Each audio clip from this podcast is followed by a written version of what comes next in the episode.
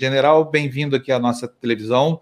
Tenho um prazer grande em falar com o senhor. Vivo acompanhando as suas manifestações, assim, acho o senhor sujeito ponta firme. O senhor é igual eu, assim, não tem uma opinião que não seja contundente.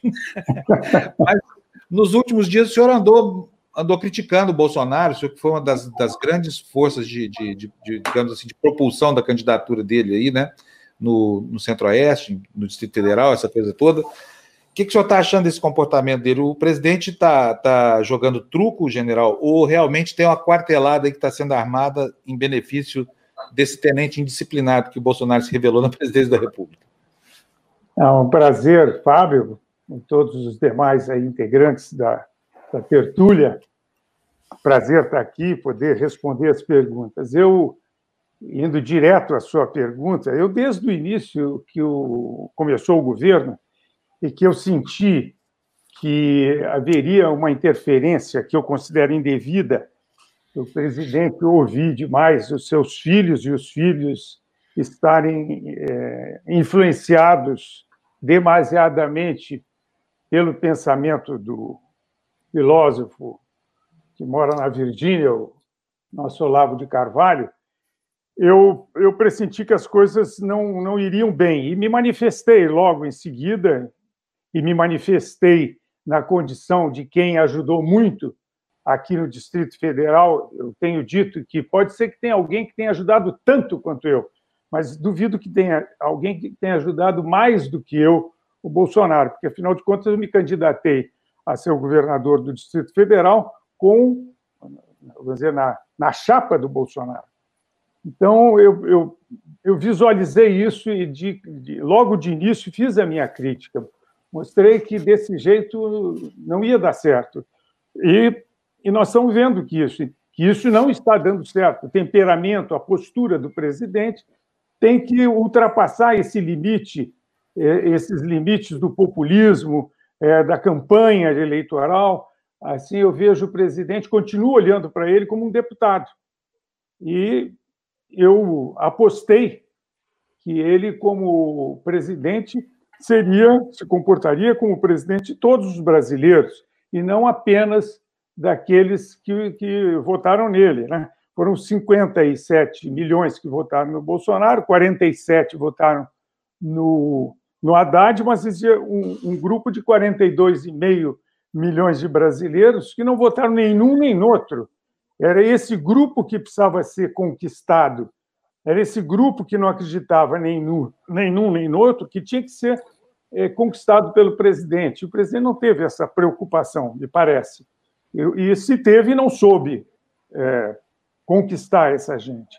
Então, de, isso aí foi num crescente, o presidente se comportando, continuou se comportando como um deputado, como um deputado que tem comprometimento com aquele milhão, milhão e meio de votantes lá no Rio de Janeiro, e com isso foi perdendo espaço, e chegamos a esse ponto agora do presidente estar tá indo, acompanhando manifestações, participando de manifestações em plena crise é, de saúde pública, em plena pandemia da, do, da, da Covid-19, e ainda ontem fala que está com o povo e, as Forças Armadas e tal, dando a entender que as Forças Armadas poderiam participar de um, de um golpe, porque aquele pessoal que estava na rua ontem estava com o discurso de fecha o Congresso e fecha o STF.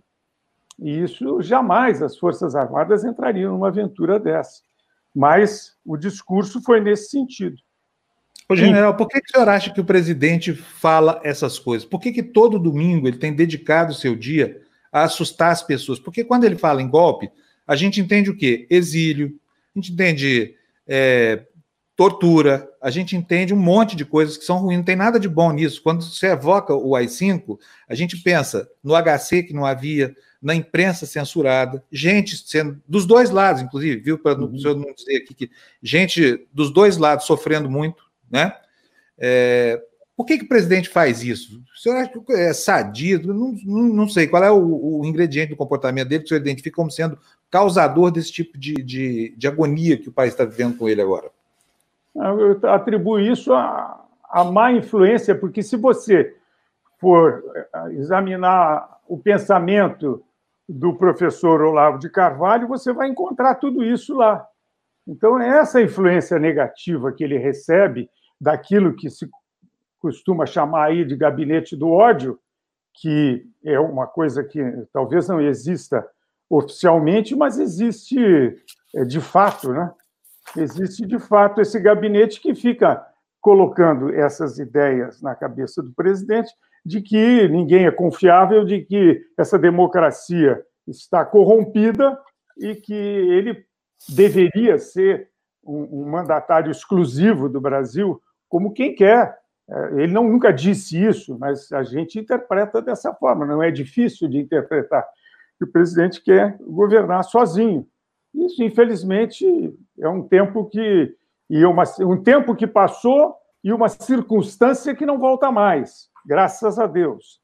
Né? As circunstâncias que, que levaram ao regime militar são circunstâncias extremamente especiais que ocorreram naquele momento especial e nunca mais se espera que isso volte a acontecer. Então, ninguém de sã consciência, eu fui presidente durante quatro anos do grupo eh, Terrorismo Nunca Mais, e a nossa palavra de ordem era sempre essa. Eu saía eu para a rua, quando nós íamos para as manifestações, eu saía para a rua com uma faixa e dizia assim: nenhuma ditadura serve para o Brasil. E não serve.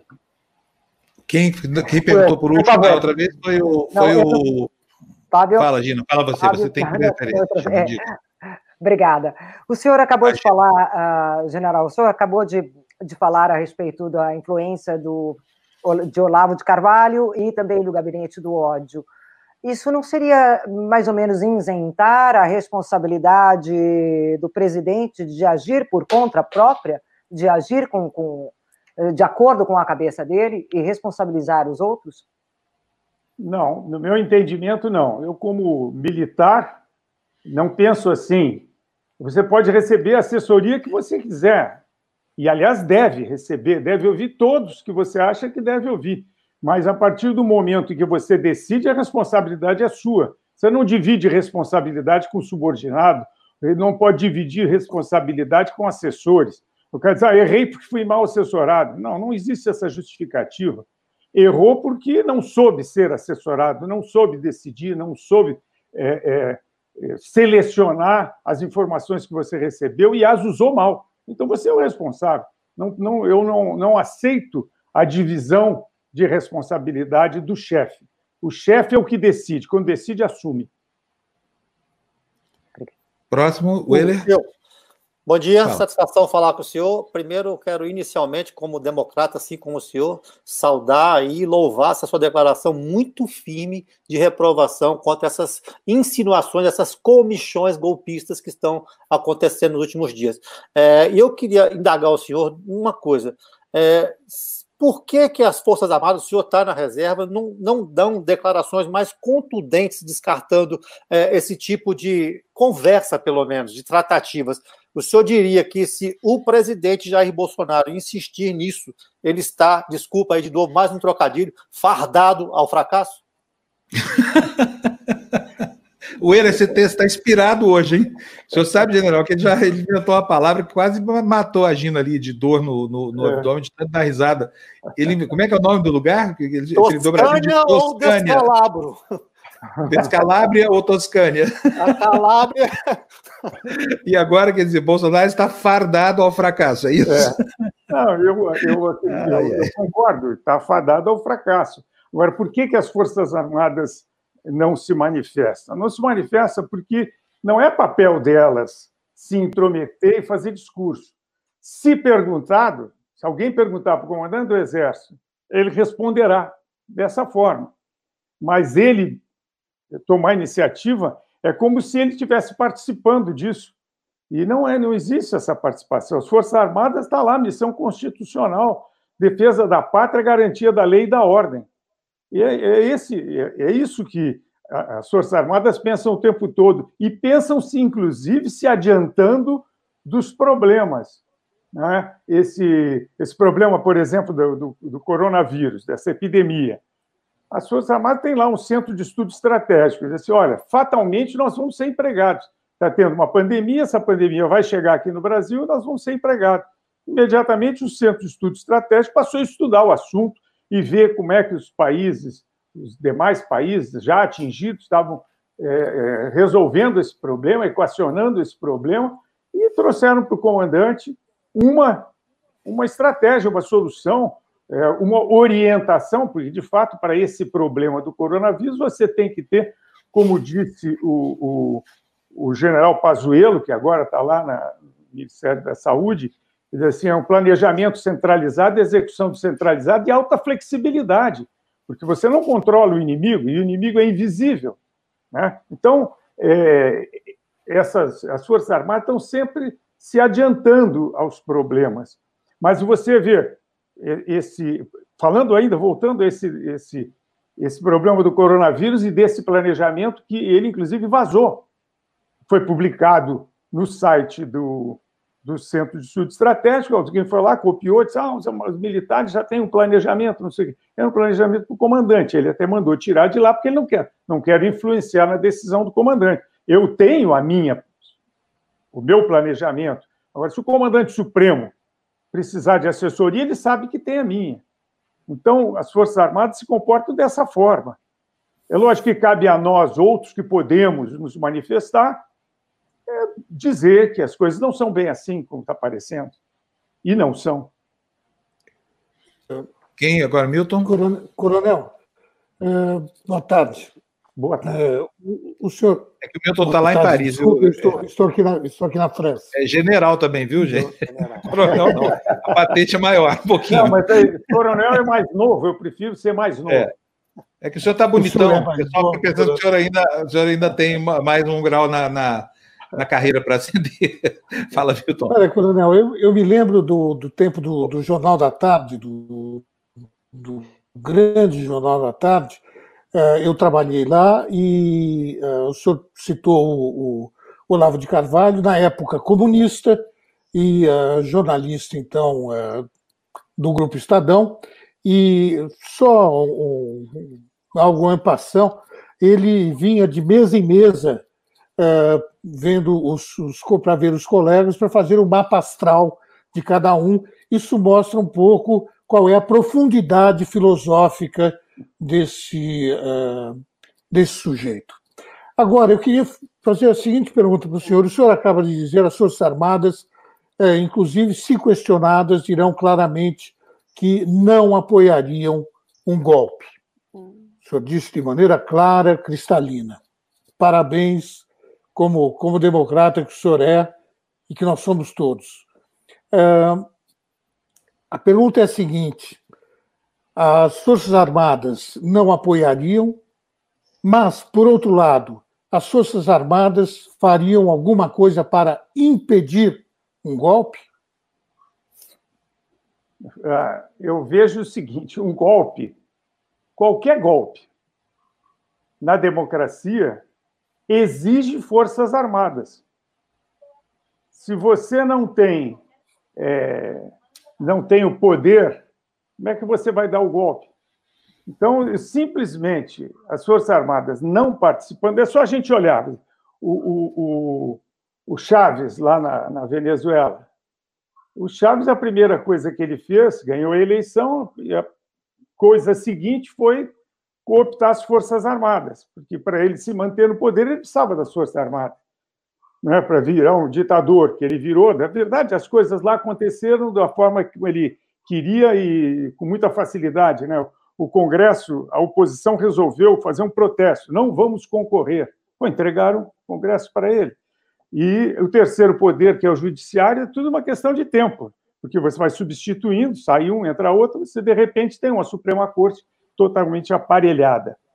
Mas o, o ponto fundamental é esse: é sem Forças Armadas ninguém dá golpe. Não tem como dar golpe sem Força Armada, a não ser que você tenha um exército paralelo. E isso não tem no Brasil. Então, é, por isso é que, dizer, quem pensa em dar golpe diz: as Forças Armadas estão do meu lado. Eu tenho uma pergunta, é, general. última, última, porque nós temos o Miro Teixeira ah. aqui esperando a gente para entrar. Muito bem, obrigada, um Paulo. Ah. O, senhor, o, senhor, falou uh, da, do Exército Paralelo. As, as polícias militares elas não poderiam vir a ser uh, essa base de apoio para, para um golpe. E, uh, em segundo lugar, nós estamos numa situação excepcional de crise sanitária, de crise de, de saúde, em que o Congresso está fechado, né, praticamente. O Supremo uh, age, mas também de forma, de forma lenta, etc. Então, não é uma situação excepcional que uh, exigiria, talvez, uma, um posicionamento forte das Forças Armadas? Olha, eu, eu, eu julgo que não, porque seria uma, uma, uma intromissão indevida num assunto que não lhes diz respeito. Entendeu? Eu acho que, mesmo nessa circunstância, dizer, o, o Congresso não está fechado, ele está funcionando como nós aqui, estamos aqui debatendo, conversando. É, você, inclusive, está na França, e nós estamos aqui conversando né? e, e tratando desse assunto. Então, eu não, eu não, não enxergo o Congresso como fechado. Eu enxergo, por exemplo, já que nós estamos falando do, do da Suprema Corte, a Suprema Corte, eu considero a Suprema Corte uma das coisas é, é tão importante quanto o Executivo e é um dos três poderes e é, vamos dizer, a última palavra sempre é deles, daí a importância.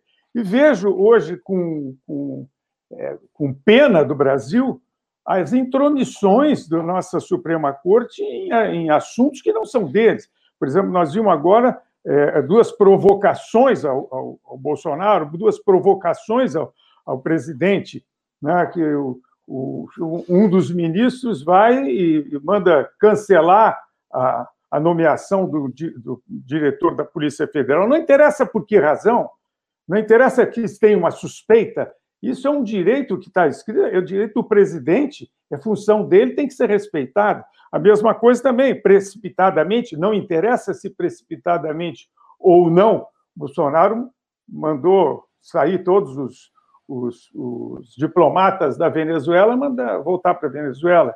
É, é, precipitação, sim, porque lá tem que preparar, nós estamos em crise, temos que pensar que esses são seres humanos que, de repente, vão, vão ter, é, é, nessa, com essa epidemia, vai poder morrer alguém, são famílias, etc. Mas também não é o caso, era o caso de conversar com o presidente e convencê-lo a flexibilizar, e não simplesmente bloquear uma ordem do presidente. Então, a Suprema Corte está ultrapassando os seus limites também. Né? Eu tenho restrições, nenhuma restrição à Suprema Corte, nenhuma, absolutamente. Eu sou democrata e acredito da necessidade de três poderes, mas eu sou crítico dos ministros da atual composição da nossa Suprema Corte. Uma Suprema Corte que sempre foi admirável e que, dos anos para cá, passou a ser, quer dizer, quando que nós ouvimos falar, Suprema, Suprema Corte sempre funcionou e a gente viu os resultados, não sabia nem quem é que estava lá. Nós tinha uma confiança absoluta, não precisava saber quem estava lá. Agora não, nós conhecemos todos os ministros. Então, eles têm, um, um protagonismo que é indevido, no meu entendimento. O senhor se coloca à parte das decisões é, políticas a serem tomadas neste momento em relação às Forças Armadas e o que, as, o que deixa as pessoas é, muito tranquilas nesse momento, porque é um aviso de que as Forças Armadas não vão apoiar nenhum eventual golpe. Agora, é, eu quero saber como, como é isso, como o senhor faz essa diferença da participação de, é, de lideranças envolvidas com as Forças Armadas e que disputam cargos eleitorais, porque o senhor mesmo foi candidato é, ao governo do Distrito Federal. Então, o senhor teria que tomar decisões políticas. Então, na realidade, as Forças Armadas também estão ou podem estar dentro dos governos. Né? Então, como que ocorre essa, essa diferenciação? É, é muito simples, muito simples, porque o militar é formado. Se você perguntar para um militar da ativa onde que ele trabalha, ele não vai te, não vai te responder o trabalho em tal lugar, vai te dizer eu sirvo em tal lugar. Eu sirvo na diretoria, eu sirvo no regimento tal, no grupo tal, no batalhão tal. E a gente tem, vê o seguinte, é uma servidão. Eu me candidatei, falo por mim, e vou falar por mim, eu falo por todos os militares que nas mesmas condições que eu, se candidataram. Eu sou um oficial do Exército aposentado, tá? sou reformado, já cumpri a minha missão como profissional e me dispus, me dispus a servir ainda mais, por mais tempo, ao meu país. Como. Deixa eu desligar aqui. Problema, isso aí acontece toda, toda hora aqui. Home office é assim, funciona. É.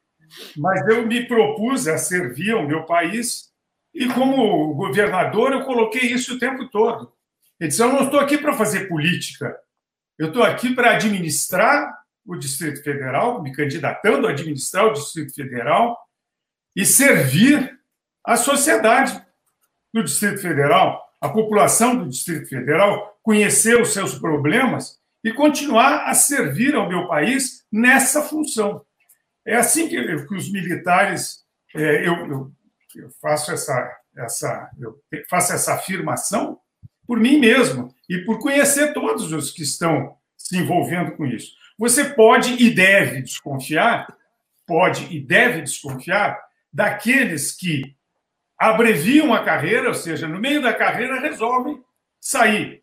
Não quero dizer com isso que sejam pessoas que você não deve desconfiar, mas você deve desconfiar deles como militares. Porque você, assim, eu, quero, eu vi isso muitas vezes, o camarada está no meio da carreira e resolve ser é, ser, ser né, político com a intenção de, ao se eleito, deixa de ser militar, passa a ser da reserva e começa outra carreira. Então, esses sim, eles têm uma ambição política, eles têm uma, uma veia política. Eu vi aqui agora escrito: Bolsonaro foi expulso do Exército. Não foi expulso do Exército. Não foi expulso do Exército em momento nenhum. O Bolsonaro foi punido porque se manifestou. Né? Nessa época, eu era major, estava fazendo escola de Estado-Maior, ele foi punido porque se manifestou na Veja e foi punido porque é indevido, não era para ele se manifestar. O militar se manifesta no canal de comando, fala para o comandante o que ele pensa, o que ele tá, acha que está errado, reclama, faz com. É assim que tem que ser, né? com postura, etc., sem transgredir o regulamento. Ele foi transgrediu, foi punido. Natural, eu também fui punido. Eu, como capitão, tive, fui, cometi uma transgressão, é, o comandante achou que eu estava errado, me deu dois dias de, de prisão domiciliar. Fiquei dois dias sem poder sair de casa. É assim, é a regra do jogo. Caiu na casinha vermelha, vai ter que ficar parado lá e pronto. Essa é a regra do jogo. Agora, então, o Bolsonaro não foi expulso do Exército, ele simplesmente decidiu sair. E para decidir sair, se candidatou a vereador, foi eleito, e quando foi eleito, ele automaticamente passou a reserva do Exército.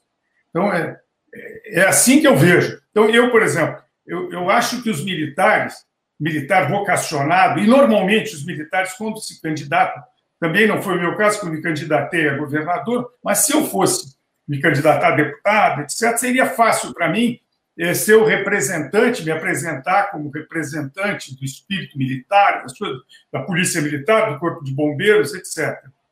Mas eu posso falar isso, porque eu tive 38 anos e 8 meses dentro do Exército, na, ativa do Exército, e mais cinco anos como prestador de serviço. Então, eu fiz toda a minha carreira, servi ao Exército, e agora quero servir ao Brasil através do Exército, e agora quero continuar servindo, sendo governador do Distrito Federal. Esse é o meu discurso, esse é o discurso do militar. O, o, general, então errado. Pode perguntar, pode perguntar, William. Pode perguntar. Pode, é, general, é, o senhor é, esteve aí ao lado do presidente na campanha eleitoral, na última, seu próprio candidato. Eu gostaria de perguntar ao senhor se o senhor se arrependeu do voto e da campanha é, ao lado do presidente, de ter ajudado ele a se eleger? Não, ainda não. e que dia? Quanto falta, general? O que mais que dia? O que é que está faltando? Estou sincero, estou sendo sincero. Não, ainda não me arrependi, porque eu, tenho o melhor, para mim, eu tenho dito isso, melhor governo, melhor equipe de governo que o Brasil já teve nos últimos 30 anos. Todo mundo comprometido, especialistas, etc. Então, eu não posso confundir as atitudes do presidente que prejudicam mais a ele do que a tudo do que com o governo. Os, os, os ministros continuam trabalhando, apesar do, do, dos problemas que o presidente cria, que acaba criando para o governo, mas criando principalmente e em primeiro lugar para ele mesmo, e que acaba atrapalhando o governo. Sim, acaba atrapalhando o governo. Mas o governo, essa equipe de governo, é uma equipe de altíssimo padrão, né, que há muito tempo nós não temos, que são especialistas nas suas áreas e, e que, infelizmente, essa crise mundial que afetou o mundo inteiro nos afeta também, nós fazemos parte do mundo. Então, mostrar o, resultado, a amostragem do resultado, é alguém que fica prejudicado. Mas eu não me arrependo de ter votado no presidente. Eu, eu lamento é que o presidente, e lamento muito que o presidente não tenha entendido corretamente qual é a sua missão. Que o presidente não tenha entendido que ele é o presidente de todos os brasileiros uhum. e não só daqueles que o chamam de mito, que eu, eu sempre abominei essa história do mito, porque mito é sinônimo de mentira, e nós não podemos, seria a mesma coisa que quando o Bolsonaro aparece, começar a dizer mentira, mentira, mentira. Chama de mito, mas mito é uma mentira. Né? Mito é sinônimo de mentira. Mas ó, o senhor começou fazendo uma crítica aqui ao Olavo de Carvalho, né, ao, ao olavismo. A, que cria uma série de invenções e fake news e ele vê a Terra como terra, é um terraplanista. Né? Nós temos o, o Marcos Pontes, que é um cientista sério, que sabe que a Terra não é plana, e um presidente que vai na linha do Olavo de Carvalho. Como é que o senhor entende essa bagunça toda? Como é que uma equipe pode ser coesa se cada um tem um posicionamento muito diferente um em relação ao outro, e geralmente é, negacionista, anti-ciência? Como é que um, um, ministro da Educação ele pode ser competente se ele não respeita nem as humanidades, as artes, os estudos é, é cultos, culturais, não, que eu tenho. Também no, no caso dele, também não, não respeita os judeus, não respeita ninguém. Aquele é, cara é um horror, né, tenho... Geraldo? Aquilo é personificação do olavismo, né? É, então, ele é o person... Então, a persona... person... Isso aí que Personificação. Personificação. Isso, do é, lavismo. Como é, como é que o senhor, então, acha que eles são bacanas se eles reproduzem exatamente o pensamento? É contraditório. É, não é contraditório, porque eu não falei de cada um, eu disse a equipe. Eu falei da equipe, do conjunto. A mesma a coisa média... eu falo, quando eu falo do STF, eu não citei ninguém. Eu falei o conjunto de ministros. Né? E eu critico, inclusive, o resultado desse conjunto de ministros. Agora, quando eu falo da equipe de governo do Bolsonaro, eu estou falando da equipe, do conjunto da equipe e do resultado do trabalho desse, dessa equipe. Se eventualmente, por exemplo, eu não, não, nós temos dois ministros que são olavistas. São os dois que estão criando mais problemas. Né? É o da educação e o ministro das relações exteriores. Uhum. Né? Então, esses são os que, que, que, que destoam, vamos dizer, nesse, desse grupo. Além de que você falou trabalhar em equipe. É, justamente esse tem sido, no meu entendimento, o grande problema, e não é por outra razão que o presidente Bolsonaro houve por bem convocar o general Braga Neto para ser o chefe da Casa Civil, porque ele tem experiência de quase 50 anos de exército, fazendo exatamente sempre a mesma coisa, coordenando, controlando, orientando equipes trabalhando em equipe. E a última função dele no Exército foi a coordenação, controle, comando da maior equipe que o Exército tem, que é o Estado-Maior do Exército. Ele tem competência para isso. Está fazendo a integração, a né, coordenação e controle do, do governo, que era uma coisa que estava faltando. Era uma coisa que estava faltando no governo. E o Braga Neto assumiu isso e tem competência para fazer isso. É, eu gostaria é, de fazer uma pergunta, posso? Pois não, Gina, pode, é, claro. Eu, é, general, uh, eu gostaria de saber, essa é uma pergunta, inclusive, que eu já fiz para em outra ocasião.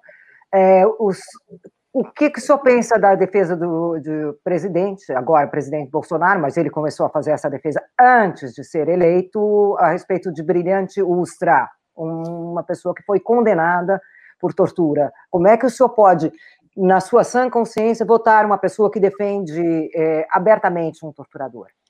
Olha, eu conheço, eu conheço, conheci muito, e pessoalmente, muito mais do que o próprio presidente Bolsonaro, o coronel Ustra. O coronel Ustra foi, é, foi recebeu uma missão e eu não o considero como um torturador, embora eu não negue, não posso negar, jamais negaria, nunca neguei, que nesse período houve tortura. Houve tortura. Mas conhecendo como eu conheci o Coronel Ustra, fica muito difícil. Esse era um tema que, que não, não fazia parte dos nossas, das nossas conversas, era muito mais no sentido é, ideológico, é, de enxergar o Brasil é, naquele momento, as ameaças que nós tínhamos, e, e hoje eu, essa coisa muito mais, muito mais fácil da gente defender ou combater ou se colocar contra, porque essa ideologia que estava tomando conta do Brasil é, não deu certo em lugar nenhum, né? só foi motivo de, de, de, tristeza, de pobreza, de miséria. Né? E então fica muito fácil definir o posicionamento dele. Eu também sou vítima, por exemplo, desse, dessas acusações é, sem fundamento ou com suposições ou até com suspeitas. Por exemplo, meu pai nunca trabalhou no sistema de inteligência. No entanto, eu não sei se por minha causa, por eu ter sido um crítico muito é, ferrenho do regime do PT, da, da, do período do petista, e também, particularmente, da Comissão Nacional da Verdade, de repente pediram as minhas alterações para me conhecer melhor, a comissão, e pediram as alterações do meu pai também. E aí você for ver, meu pai está lá, estou movendo um processo contra a Comissão da Verdade, porque de repente o nome do meu pai, que nunca trabalhou no sistema, está lá como alguém que atentou contra os direitos humanos. Então, eu acho que é, foi.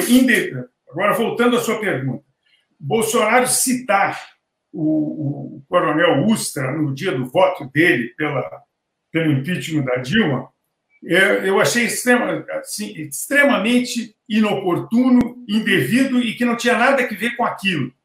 E que é, colocou o nome do, do, coronel mais uma vez e, na vitrine para ele receber mais pedradas do que recebeu, como passou a vida toda dele. É. Primeiro foi um, cumpriu, cumpriu a missão dele e cumpriu muito bem. Se você for ler o livro dele, que eu tenho, inclusive tenho em casa mais de um exemplar, porque as pessoas às vezes vêm me falam coisas que não, não sabem, eu dou de presente o livro, leio o livro, talvez você conheça melhor as coisas como elas ocorreram. E... Fábio, Fábio, a, Oi. a André está chamando aqui a gente. A gente eu tô, tá não, eu, tô, eu sei, eu sei, eu tô, eu tô aqui. Ah. Bom, o, o deputado Miro Teixeira voltou aqui, vamos ver se, se. Mas essa, essa discussão não acaba nunca, né? O que o Brasil precisava era superar essa desconfiança, sabe, sepultar definitivamente 1964, porque não tem. Eu acho que o senhor concorda também, não tem, sabe, a gente até hoje, passados, sei lá quantos anos, quantos anos? 64, são 35 anos? Quantos? 55 anos. É a minha idade quase. Eu nasci em 61, eu tinha 3 anos, aí 55 anos. Até hoje a gente está discutindo quem tinha razão, quem não tinha. Esse, esse é. evento tinha que ser uma efeméride, uma data alusiva. Como quem, peraí, peraí, como quem tem razão e não quem tem razão? O que, que pode dar razão aqui para alguém valorizar alguém que é torturador? Como, como discutir? Não, não, não, é, não é isso, Juliana. Esse assunto é não, não, é objeto. Não, é o objeto, sim. Gente, vocês não, não vão é mudar objeto. a cabeça do general Paulo Chagas. Não, eu não entendeu? quero não mudar ideologicamente nada disso aqui. Eu respeito... Não estou censurando pergunta, não. Só estou falando o seguinte: essa discussão não vai sim. levar para lugar nenhum. Não vai. A gente não, tem... vai, não vai, né? As pessoas já foram torturadas, agora não vai mesmo. Tá quem, bem, quem foi torturado eu, eu entendo a indignação, mas olha só, nós uhum. temos um presidente louco de pedra contaminando a população do país, promovendo aglomeração, desafiando a democracia, e é disso que a gente tem que falar agora. Não, sabe? a gente está é falando, sou a favor do que ele está falando, eu não estou sendo contra. Agora, é uma pessoa, presidente é Jair toda Bolsonaro, vez que a gente que entrevista um, um, general, toda vez que a gente entrevista um general, já mais de 64, e o brilhante urso, é um corolário, não acaba nunca. A resposta não vai mudar, entendeu? Não, Eles têm uma visão não é do processo, contra o general. Tá. Eu estou falando o seguinte, não, não, não acho que eu acho que esse assunto tem que ser resolvido, entendeu? Se a comissão, na verdade, foi, foi, teve uma ação devida. Não, não estou defendendo tortura nem nada disso, não é nada disso. Estou falando o seguinte: a gente aqui tem meia hora para entrevistar o general, precisamos extrair dele o melhor que ele pode dar para a gente com relação aos dias de hoje. Sobre a tortura, a gente discute depois, até porque essa discussão não vai terminar. Você concorda? E até porque o Miro Teixeira está aqui também, eu preciso despedir de novo do general. Agradecer muito as duas entrevistas que ele deu aqui para a gente hoje, viu, general? Muito obrigado. Mas sempre que a gente tiver um rebuliço desse em Brasília, a gente vai atrás do senhor, tá bom?